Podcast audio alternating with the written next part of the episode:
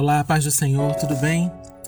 Hoje nós vamos dar sequência à série Reino, falando de um reino de propósitos, e para isso eu vou me basear no texto que se encontra ali no Evangelho de João, no capítulo 9, dos versículos 1 ao 3, que diz assim: Caminhando Jesus viu um homem cego de nascença, e os seus discípulos perguntaram: Mestre, quem pecou, este ou os seus pais, para que nascesse cego?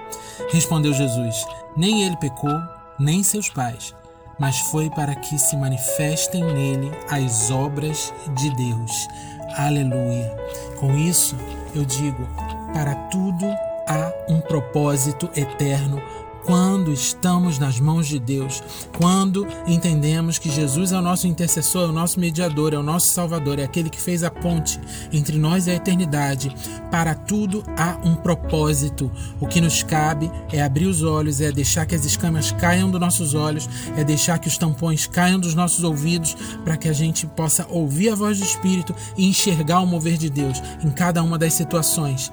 As situações por piores que podem que possam parecer seja de perda financeira, seja de perda de vida, de perda de alguém que a gente ama, seja uma situação contrária, uma perseguição, um, um, um julgamento é, é, que, que não é real.